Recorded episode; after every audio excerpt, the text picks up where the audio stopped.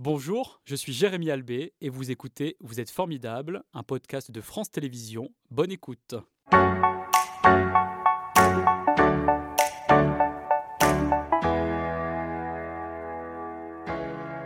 Bonjour Eric Emmanuel, c'est un plaisir de vous accueillir sur le plateau de Vous êtes formidable, un plateau que vous connaissez, vous avez l'habitude de revenir ici sur votre terre euh, natale. On va évoquer, comme je le disais, le défi de Jérusalem, qui est donc votre dernier récit autobiographique paru aux éditions Albin Michel, dans lequel vous racontez votre voyage en Terre Sainte. Comment ce voyage qui a eu lieu à Nazareth, puis Capharnaüm, Césarée, Bethléem, pour enfin se terminer à Jérusalem, s'est présenté à vous?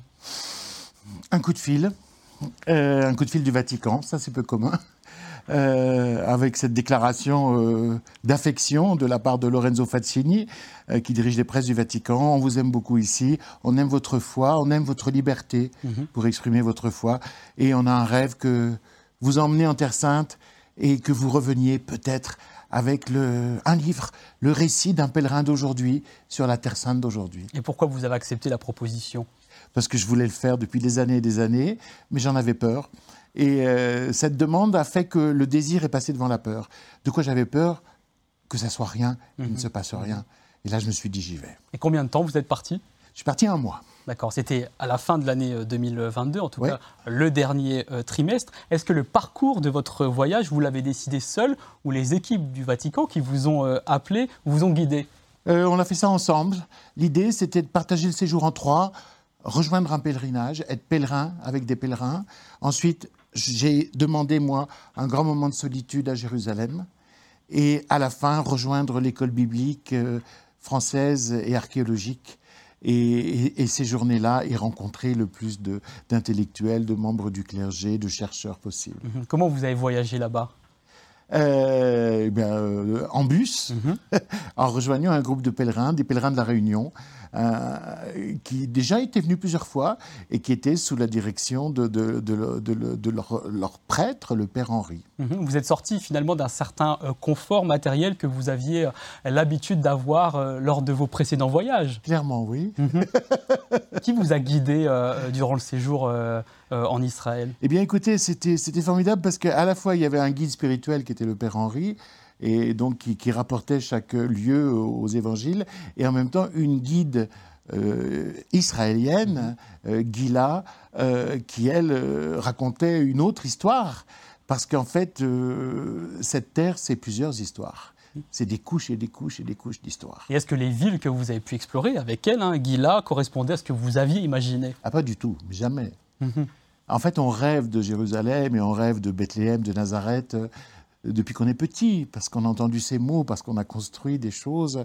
Et euh, quand on se trouve devant la réalité, il y, a un choc.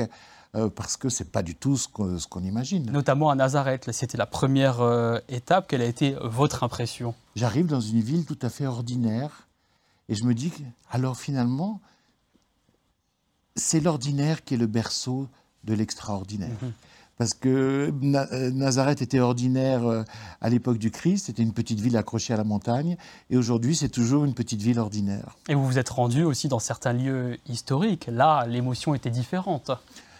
Ah bah bien sûr, parce que, parce que par exemple être au bord du lac de Tibériade, euh, ressentir les mêmes sensations sans doute que, que, le Christ et, et, les disciples, parce que, parce que l'eau n'a pas changé, les gens au bord de l'eau, les montagnes au loin, etc.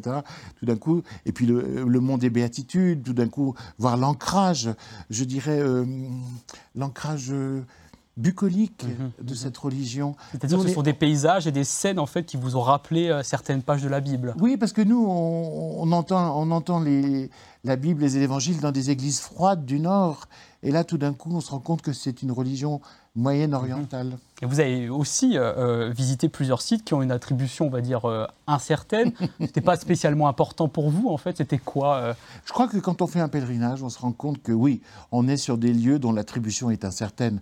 D'ailleurs, si on est orthodoxe, la grotte de, de, l'Annonciation, c'est pas la même que si on mhm. est catholique. donc, l'archéologie mystique est quand même un peu floue. Mhm. mais en fait, on se rend compte assez vite que le lieu n'est pas la finalité du voyage il est l'occasion. L'occasion de quoi? De méditer, de réfléchir, de creuser les textes. Alors ça a été le cas euh, à Bethléem avec la visite de la basilique de la Nativité, mais qui n'a pas été euh, comme vous l'auriez imaginé initialement, euh, notamment parce qu'il y avait une pression touristique qui était difficile à supporter. Il y a le temple et il y a les marchands du temple. Hein. Mhm, mhm. Et puis, euh, je pense que réellement, euh, il y a un vrai problème. C'est-à-dire que les mhm. lieux, parfois, appartiennent euh, à moitié aux catholiques, à moitié aux orthodoxes, et les orthodoxes étant eux-mêmes divisés, etc. Et donc, il y, a des, il y a des querelles de priorité absolument inadmissibles dans des lieux qui doivent être des lieux d'amour et de paix. Et vous avez réussi à y faire abstraction, notamment grâce à votre mère. Alors, quand j'étais effectivement à Bethléem, je, suis surpris un peu de ne pas sentir la présence de, Marie et de ne rien sentir, d'être plutôt agacé par tout mhm. ce qui se passe. Et quand, j'arrive au bout de la visite, c'est vrai que le, visage de ma mère m'apparaît et que comme un enfant, je lui fais faire la visite et je la guide partout. Et, je lui explique et je lui montre. Elle a disparu, elle n'est plus de ce monde, mais elle aurait voulu faire ce voyage. Et quand je reviens vers mes camarades euh, auprès du bus, ils me voient totalement mhm. illuminé. Et euh, je ne peux pas leur dire effectivement pourquoi je suis comme ça, mais je me rends compte que si je n'ai pas rencontré Marie, j'ai rencontré ma mère. Et peut-être que c'est la même chose. Mhm. Vous dites on voyage pour prendre corps. Ça a pris tout son sens quand vous êtes allé là-bas? Oui. Euh, il faut transpirer les lieux, il faut les mériter, euh, il, faut, il faut immerger son, son, corps dans, dans, les rues, dans les villes, dans la campagne, parce que la foi, c'est pas abstrait. Mhm. Avant de partir, je me posais la question qu'est-ce qu'un voyage Qu'est-ce que mes pieds vont ajouter à ma tête Et ben oui. Euh, euh, vivre des sensations et parfois vivre des sensations extraordinaires. Mhm. À Nazareth, vous êtes allé sur les pas de Charles de Foucault, mm. personnage qui vous suit dans votre vie, ou plutôt c'est vous qui le suivez en quelque sorte. Quel lien vous avez euh, avec lui et, qui est-il? Oh, Charles de Foucault, c'est un homme du 19e siècle qui est mort au début du 20e siècle, assassiné d'ailleurs. Mhm. Et c'est vraiment la figure magnifique d'un converti. C'est un aristocrate lorrain, euh, athée, euh, noceur, euh, grand officier. Et puis tout d'un coup, pouf, il est cloué par la révélation à l'église Saint-Augustin à Paris.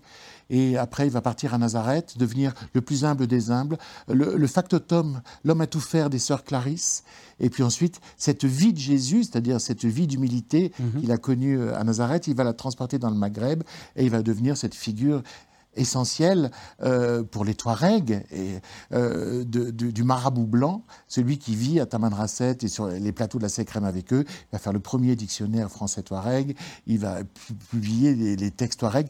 Et en fait, il n'a jamais converti personne. Mm-hmm. Et pour moi, comme pour d'ailleurs le pape François, c'est ça le vrai missionnaire. C'est pas celui qui conquiert avec les armes, avec l'argent, avec euh, le vidage de cerveau. Non, c'est celui qui témoigne. Mm-hmm et qui éventuellement par sa lumière peut attirer les autres. Et à travers ce personnage, vous êtes allé en 1989 donc euh, en Algérie, hein, aux portes du Sahara. Là-bas, vous avez vécu la nuit de feu. Vous y avez consacré d'ailleurs un livre en 2015, une nuit qui ne vous christianisa pas, mais vous rapprochera vous rapprocha pardon, à la fois du juif, du chrétien, du musulman, euh, quand vous avez rencontré euh, vraiment le christianisme et qu'il vous a adopté ou que vous, vous l'avez adopté? Oui, moi, mon expérience mystique dans le désert était une expérience de, Dieu en général, le, mhm. en tout cas le Dieu des trois monothéismes. Pour moi, de toute façon, il n'y a aucun doute que c'est le même. Euh, l'ajout chrétien, ça a été tout simplement la lecture des quatre évangiles, une nuit, les quatre à la mhm, suite. Mhm. Et je me suis rendu compte qu'il y avait quelque chose là-dedans qui était en plus de mon expérience du désert, c'était la notion d'amour mise en avant. C'est-à-dire remplacer la relation habituelle que vous avez avec autrui, qui est une relation de crainte, de peur ou de calcul, par une relation d'amour. C'est impossible mais c'est un idéal merveilleux. Mhm. Dans le défi de Jérusalem, vous racontez euh, l'histoire de Jésus, du christianisme à travers euh, vos visites. Est-ce que cela a aussi un but pédagogique pour celles et ceux qui sont euh, novices, comme vous, vous l'avez été d'ailleurs, il fut un temps hein Ce qui est très important, c'est de, raconter, je pense, les évangiles d'une façon qui soit audible mhm. aujourd'hui. C'est-à-dire, en fait, pour moi, les évangiles, c'est un texte qui continue à s'écrire. Euh, toujours aujourd'hui. La Bible, de manière générale. C'est-à-dire que ça n'est pas figé. Ça n'est pas figé du mhm. tout. Euh, c'est un support d'interprétation. Et puis, euh, moi, j'en ai une vision assez moderne sur, sur beaucoup de points. Et donc, je pense que ça peut être tout intéressant de, de, retravailler certains textes avec une, mentalité euh, d'aujourd'hui. Dans votre ouvrage Le défi de Jérusalem, on apprend un peu plus sur vous, notamment donc que vous évoquez le cérémonial du thé. Vous l'aimez euh, en respectant apparemment scrupuleusement ses règles. Oui, oui, je pourrais être geisha euh, au Japon. C'est-à-dire que oui, l'eau à 70 degrés, selon le thé que j'ai, la mhm. préparation. Oui, en fait, c'est ma coupure dans une journée d'écriture. C'est ce moment où ouf, je, chasse les idées comme on chasse mhm. les mouches et je me concentre totalement sur le cérémonial du thé. Et vous confiez aussi dans cet ouvrage sur votre travail d'écrivain, vous dites Je deviens l'esclave du livre qui mérite d'exister. Mon travail se résume à celui d'un intermédiaire. Écrire consiste à guetter la proie avant de ramener l'animal vivant. C'est donc la sagesse aujourd'hui finalement qui parle, on va dire Mais j'ai l'impression que les livres sont déjà là et qu'il suffit d'être attentif. C'est-à-dire que vous n'avez pas l'impression de créer, mais juste de transmettre. Exactement. J'ai l'impression d'être un scribe, euh, mhm. quelqu'un qui est simplement euh, une écoute attentive des histoires qui sont dans l'air ou dans mon imaginaire, mhm. et puis qui les transcrit. Oui, je, suis l'esclave euh, de mes livres. Vous allez même plus loin. Vous dites que vos romans sont vos tyrans. Vous recherchez donc le plaisir dans la douleur pour ne pas dire que vous êtes masochiste. Non, c'est plus c'est à la fois plus simple et plus compliqué que ça. C'est-à-dire que euh, j'ai décidé que j'aimais tout dans le travail d'écriture, y compris la soumission au personnage qui veut faire ceci ou cela, mhm, mhm. qui m'oblige à faire une description que je n'aurais jamais imaginé faire et qui va me poser des problèmes. Euh, j'aime tout. Le moment où je cherche, le moment où je ne trouve pas, le moment où je trouve, le moment où j'écris, le moment où je corrige, où je m'assassine euh, pour essayer de trouver la fluidité.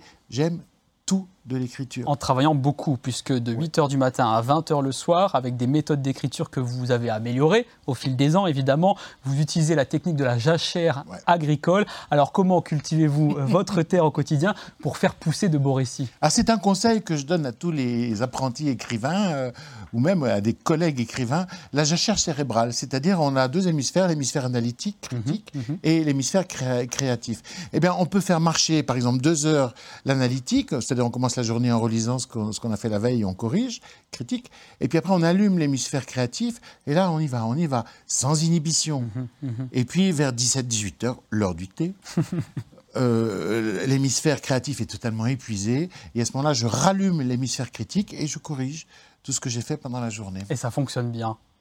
C'est pour ça que je suis si prolifique.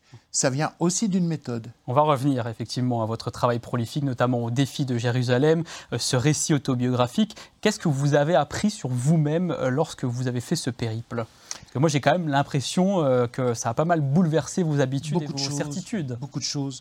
C'est-à-dire, déjà, la philosophie m'avait poussé à voir qu'elle n'était pas suffisante, mhm. qu'elle elle me conduisait à ses, à ses limites. Et là, tout d'un coup, évidemment, les démarches de foi qui sont inspirées par des expériences, comme celle du désert ou celle que j'ai eue au Saint-Sépulcre euh, à Jérusalem, euh, j'ouvre la porte à autre chose que, que, que, la réflexion, mais à l'expérience sensible. Euh, tout était résumé par Pascal, Blaise Pascal, qui disait que l'esprit est fait à la fois de cœur et de raison. Mhm. Alors, j'ai beaucoup fait marcher ma raison. D'ailleurs, Pascal, lui, était carrément un grand scientifique, en plus d'être un grand philosophe. Mais de plus en plus, je fais aussi fonctionner mon cœur, c'est-à-dire j'écoute ce que me dit le monde, ce que je ressens, même quand les, sensations ont l'air d'être euh, étranges. C'est-à-dire que vous êtes moins sauvage, moins singulier, moins rebelle dans la pratique euh, de votre croyance Ça, c'est encore autre chose. C'est mhm. ce que m'a apporté ce voyage. effectivement, ma, foi était très, très solitaire, puisque née dans le désert et euh, structurée par la lecture. Mhm. Et tout d'un coup, je me retrouve avec dans un groupe de gens très, très pieux. Et en fait, je découvre, après mon effroi, les, les avantages du rite. En commun que ça aurait pu être, mhm. oui, ça aurait pu être des rites musulmans, des rites mhm. juifs, il se trouvait que c'était des rites catholiques. Je découvre que, finalement, le bienfait de, à heure fixe, euh, se rassembler, se concentrer sur l'essentiel, prier. Mhm. Et puis, je découvre aussi l'humilité de la foi. Moi, ma foi était solitaire, farouche, mais aussi assez orgueilleuse. Et là, tout d'un coup, je me rends compte qu'elle ne vaut pas mieux que celle des autres. Et vous avez gardé ça aujourd'hui, après votre voyage là-bas? Vous continuez euh, ces rites euh, en Belgique? Je suis devenu pratiquant, oui. Mhm. Et l'une de vos nouvelles expériences aussi là-bas a été d'accepter de prendre une hostie. Pourquoi vous ne l'aviez pas fait auparavant? Je l'avais fait, mais sans le faire. Et là, tout d'un coup, comme j'étais dans un état d'ouverture et d'abandon total, j'ai vraiment senti ce petit miracle mhm. qui, est cette, euh, qui est la prise de l'hostie, c'est-à-dire que oui, quelque chose descend dans l'estomac, mais quelque chose monte dans l'esprit. Et, c'est une expérience extraordinaire dont, dont, mon esprit se mhm. nourrit. Et aujourd'hui, être à l'aise comme vous l'êtes euh, là sur votre croyance, est-ce que c'est un geste militant pour donner l'envie aux autres d'assumer à la fois leur foi et leur spiritualité, quelle qu'elle soit d'ailleurs, hein, pas uniquement le christianisme hein? Bien sûr. Euh, d'ailleurs, moi, mon bonheur, c'est d'être aussi bien euh, reçu, entendu par les, juifs, les musulmans et les athées, mhm. et d'être dans des dialogues constants, bien sûr. Personne n'a raison mhm. et personne n'a tort. Et c'est le vœu que vous formulez maintenant après ce voyage en Terre Sainte pour les habitants de ces territoires que vous avez rencontrés? Ah oui, mais ça, c'est cette tragédie-là. Mais votre question précédente, euh, je pense que c'est très très important de, ne pas condamner euh, la foi sous prétexte que certains hommes instrumentalisent les religions pour en faire mhm, des instruments mhm. politiques ou des instruments de destruction ou des instruments de guerre. Le cœur de toutes les religions, c'est rendre l'homme meilleur. Mhm. Et donc, c'est absolument nécessaire, me semble-t-il. Et donc, parler de sa foi d'une manière décomplexée et en même temps humble, en disant euh, je ne sais rien, je crois. Euh, ça me paraît important. Est-ce que vous aimeriez aujourd'hui retourner, comme on le voit là sur cette photo, euh, en Terre Sainte? Euh, Une fois suffit Vous écrivez foi comme vous voulez. Mhm. Non, j'ai envie d'emmener mes proches. Mais en même temps, je crois que c'est un voyage qu'il faut faire seul. Parce qu'il faut savoir quitter, être un homme différent et un homme neuf pour vivre des choses neuves. Mhm. je, crois véritablement que la, coupure euh, est, très très importante. Et j'aurais peur d'encombrer mes proches de ma présence, voire de, même de mes réflexions. Mhm. Euh, euh, je crois qu'il faut, faire, il faut vivre ça seul. Et après ce voyage, vous êtes allé seul, par contre, rencontrer le pape François au Vatican. Que vous vous êtes dit? Bah écoutez, moi dans ma vie, j'ai rencontré des présidents, des premiers ministres, des rois, des reines et des mhm. tyrans. Puisque j'ai une carrière dans le monde entier, ça ne m'a jamais impressionné mais rencontrer quelqu'un qui a un accomplissement spirituel et qui est lumineux euh, par, par l'humanisme qu'il dégage, mhm. oui, ça, ça m'a impressionné. J'étais un tout petit garçon devant lui. Et il a lu le défi de Jérusalem, il vous a écrit une lettre, ensuite publiée donc en postface de cet ouvrage. Est-ce qu'elle vient souligner et apporter aujourd'hui la légitimité à la vie spirituelle chrétienne que vous avez développée depuis trois décennies? Je crois que le pape François a une conception de la vie chrétienne qui est tout à fait nouvelle. Euh, la conception qu'il a de la mission du chrétien n'est pas du tout de convertir, mais de témoigner, exactement comme Charles de Foucault, qu'il a d'ailleurs fait saint. Mhm. Euh, et puis, euh, une des fonctions du chrétien, c'est d'aller au-devant des autres, de ceux qui n'ont pas d'autre foi, mais pour, non pas du tout pour les changer, mais pour être dans un écuménisme qui appartient véritablement aux évangiles. Donc, vous savez, il s'est fait élire en disant qu'il voulait rendre l'Église aux évangiles il y a tout un travail de purification, de nettoyage qui est absolument nécessaire. C'est pour ça que quand il vous quitte, il vous dit priez pour moi, mhm. pas pour lui homme, mais pour lui pour, accomplir pour le travail, parce qu'il ne, il ne, se sent de légitimité que comme le véhicule d'une tâche immense. Mhm. Très bien, merci beaucoup Eric euh, Emmanuel euh, d'avoir présenté ce défi euh, de Jérusalem aux éditions Albin Michel. C'était Vous êtes formidable, un podcast de France Télévisions. S'il vous a plu, n'hésitez pas à vous abonner. Vous pouvez également retrouver les replays de l'émission en vidéo sur France.tv.